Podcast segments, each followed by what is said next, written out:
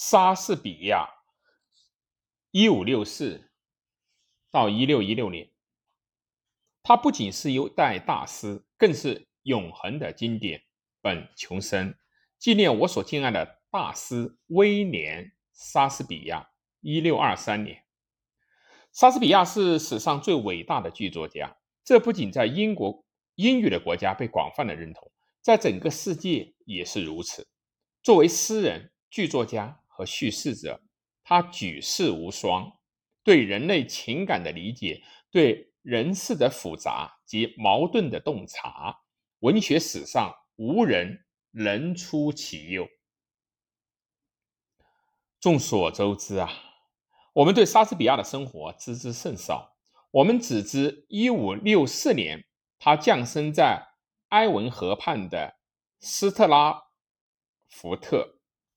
他的父亲约翰·莎士比亚是个财运时好时坏的市议员，他的母亲名叫玛丽亚登。莎士比亚就读于当地的文法学校。十八岁的时候，他娶了长他几岁。并且已有身孕的安妮·海瑟薇为妻。后来，他迁居到伦敦。他也许当过临时演员，但却是因为诗歌和戏剧创作而崭露头角。到了1594年，他已是公务大臣剧团的成名作家。接下来的二十年中，他的一部又一部剧作接连问世，喜剧、悲剧、历史剧，每一部都让人为之倾倒。泰晤士河南岸的环球剧场观众如潮，莎士比亚也因此飞黄腾达。也许他曾是父亲向王室申领盾形文章的后盾，更是斯特拉福特最大的房产。新宫的拥有者。一六一四年，他逝世的时候，他的遗体被葬在了斯特拉福特教区教堂的祭祭坛中。这几乎就是我们知道的关于莎士比亚的全部。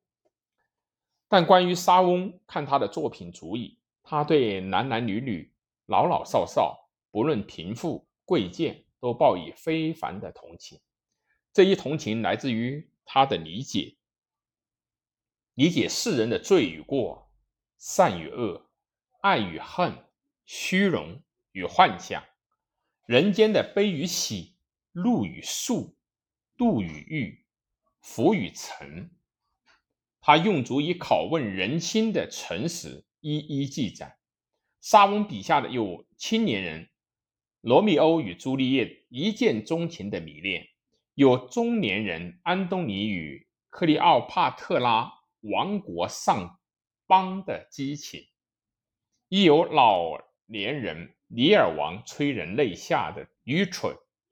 便利人间之余，沙翁亦无谓的将目光投向了权力，将亨利四世肩上王权的重负，查理三世心中暴政的本质，一报还一报，中人与人之间对信任的利用娓娓道来。沙翁作品的核心是对人世的质问：何为人？何为人？何为君王？莎翁笔下的角色无一不是多面复杂而纠结的。哈姆雷特在杀父之仇与良心不安之间优柔寡断；麦克白夫妇以暴力夺权去深陷血斗、自责与疯狂。第十二页中，喧闹作乐的人们在自负的。清教徒马夫里奥身上开了个玩笑，而玩笑却变成了残忍的虐待。暴风雨，也许是莎翁的最后一部剧作中，普罗斯比罗用魔法降服了所有曾对他不公的人，又认定是美德重于复仇，然后放弃了他所拥有的魔法，将他的书投入深不可测的。海心，这常常被认为是莎翁的内心自白。莎翁将人生体验以凝聚于文采飞扬的诗句、妙语连珠的对话、脍炙人口的俗语中，聚集于一切饱含力量又精确的语言中。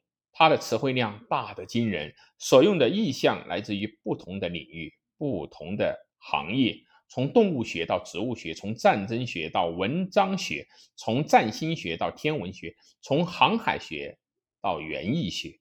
他的作品充满双关与巧思，一情一句都富有独具匠心的深意。然而还不满足于自身词汇的他，又将众多外来词引入到英语，从冥想 （meditate）、宁静到短吻鳄。铁号均出自于他之手。他还将小心及大勇、一举、内心深处、今非昔比等色彩斑斓的短语带入到生活。莎士比亚是举世无双的戏剧大师，尽管他许多的作品剧情并非由他原创，而取材于薄伽丘的寓言、民间传说、普鲁塔克及都铎王朝的史官们。但这些故事却在他的笔下获得了新生。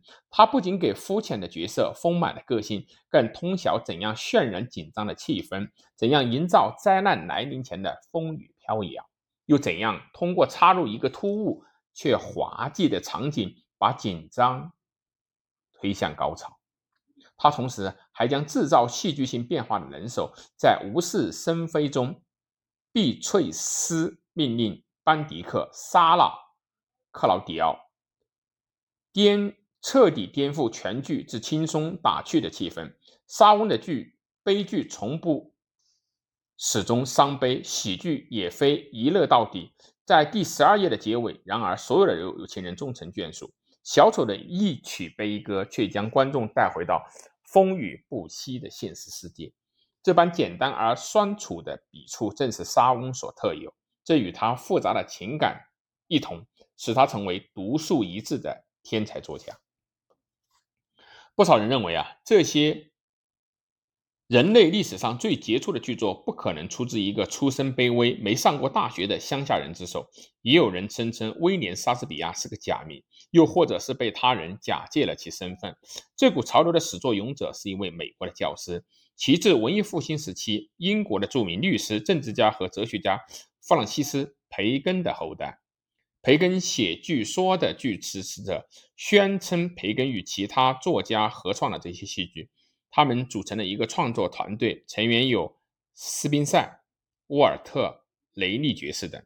这些人因为富有争议的戏剧内容，无法公开自己的身份，只有在文本中留下蛛丝马迹，以供后人发掘。另一个被认为是莎士比亚戏剧真正作者的是好斗的天才作家。克里斯托弗·马洛，他是一个鞋匠的儿子，在英国剑桥大学深造的时候，甚至曾涉足间谍行业行业。